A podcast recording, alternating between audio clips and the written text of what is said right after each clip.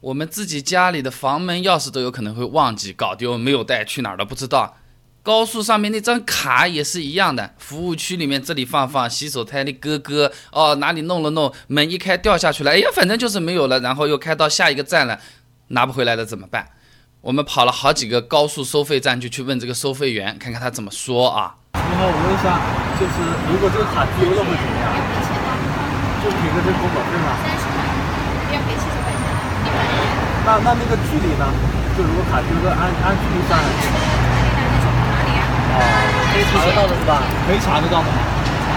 好，谢谢啊。有监控的呀。好。总的来说呢，就是做个登记啊，赔个卡的工本费七十块钱，不便宜啊。过路费呢，它是可以查监控的，查出来跑多远，算出这个费用蛮简单。高速上面这个卡搞丢了，真的也算是比较麻烦和头疼的事情了啊啊，那至少它还不影响安全，就花点时间出点钞票。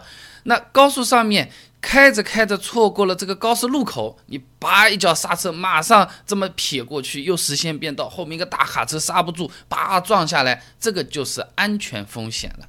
那为什么还是有那么多人高速公路在那边倒车啊，在那边转过去啊？就是想省时间图方便嘛。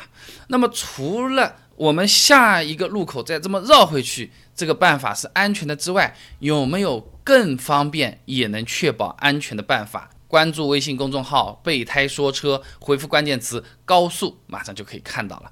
我这个公众号呢，每天都会给你一段超过六十秒的汽车实用小干货，文字版、音频版、视频版都有，你可以挑自己喜欢的啊。高速开着开着轮胎爆掉了怎么办？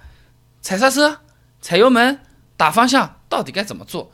去了高速服务站，我们一般吃点东西，有的嘛抽根烟、上个洗手间，那这些很正常。哪些事情一定要做？哪些事情？千万不能做，也给你理出来了。关注微信公众号“备胎说车”，回复关键词“高速”就可以了。备胎说车，等你来玩哦。